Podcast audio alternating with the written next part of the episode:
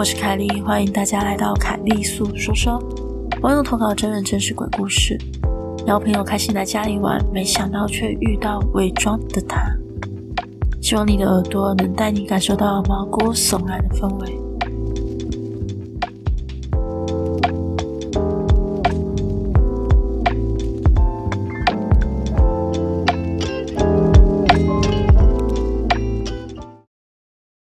那么，故事开始喽。这件事情发生在我还是国一的时候。我家是那种传统的三合院，整个房子都被大树包围，前面有个空地，而空地在过去还有一个池塘。那时候正值青春期的我，非常喜欢日本偶像团体 Wings，所以我常常会邀朋友来家里，一起听他们的专辑。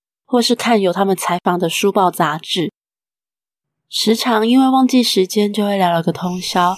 而因为如此，朋友在我家中过夜是很家常便饭的事情。而那一天一如往常的聊到晚上，我记得时间大概是十一点多吧。突然我觉得肚子有点饿，想说要去厨房煮泡面来吃。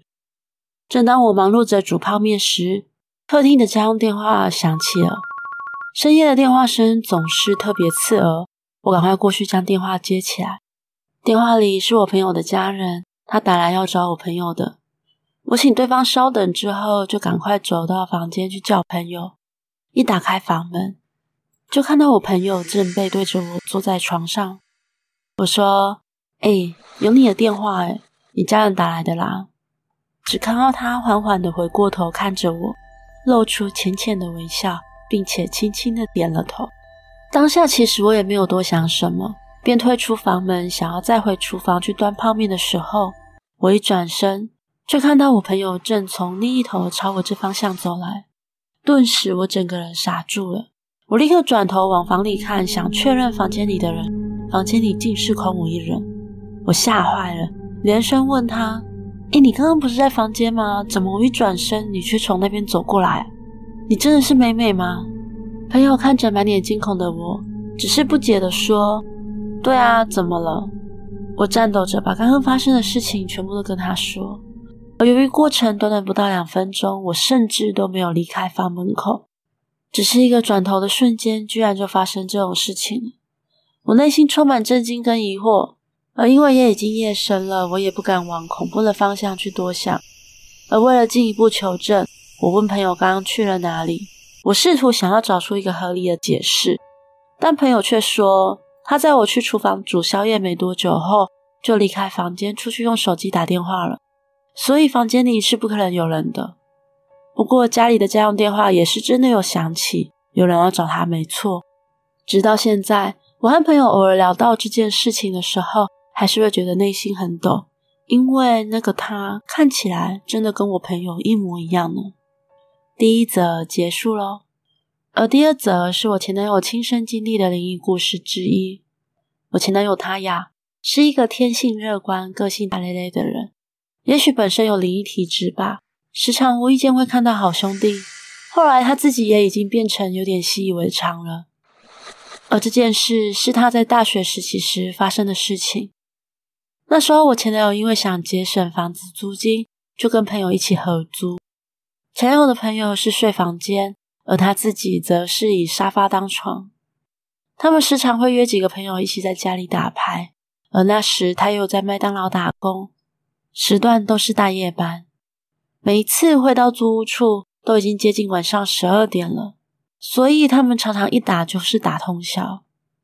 而那天打牌大概打到凌晨两点多才解散吧。结束后，前男友就洗洗准备躺下要睡的时候。他的肩膀却被推了一把，当时他的人是侧躺着的，旁边也都没有人了。不过他也不以为意，想说可能是自己抽筋吧，就也没有多想。但是在隔不到一分钟左右的时间，又再度被推了一把。这时候他就大概知道不对劲，并在心中默念着：“哦，不好意思啊，大哥大姐，我没有要打牌了，明天要上班。”我很累，该休息啊，抱歉啊。没想到他才在心里说完这段话，耳边就听到了奇怪的声音。就像是压着喉咙，让声带发出的干枯声调的样子，仿佛像是要说些什么似的。听到这个声音，前男友被吓到，整个人抬了起来，二话不说的冲进室友房间。他室友被他这个行为吓到了，一直问他说：“怎么了？你干嘛？”而前男友被吓到无神，嘴巴只是一直喃喃自语：“什么都不要，什么都不要，什么都不要，什么都不要。”室友看他这样，也不敢多问。两个人就这样挤在同一个房间里。后来前男友睡着了，但室友却被他的行为吓到，反而一整晚不敢合眼。但男生们可能也比较大胆吧，第二天也没有多想，就跟平常没事一样约打牌，一如往常的打通宵，再去洗澡准备睡觉。但这一次，前男友才刚躺下没多久，就感觉到身旁有一步一步被踩踏陷下去的感觉。像是有什么东西正在接近，沿着沙发边缘上面走。当下他整个人是没办法动的，感觉被压了。他眯着双眼，用模糊的视线看见他的胸口竟然坐着一个女的，而因为视线很模糊的关系，只能看到她是长头发，身穿白色的衣服，脸部是面向他的，只是五官的部分很雾、很模糊，根本就看不清楚。当下前男友是真的怕了。他努力的挣扎，大叫大骂，才终于解脱。他一感觉到身体可以动了，就一样再度冲到室友房间，挤在一起睡，什么也不敢多提。而因为连续发生这样的事情，前两跟室友实在受不了了，就很快的搬离开那个租屋处。而对于那间房子，他们也没有过问房东什么，只想着赶快离开，让这件事情赶快过去了。故事结束喽。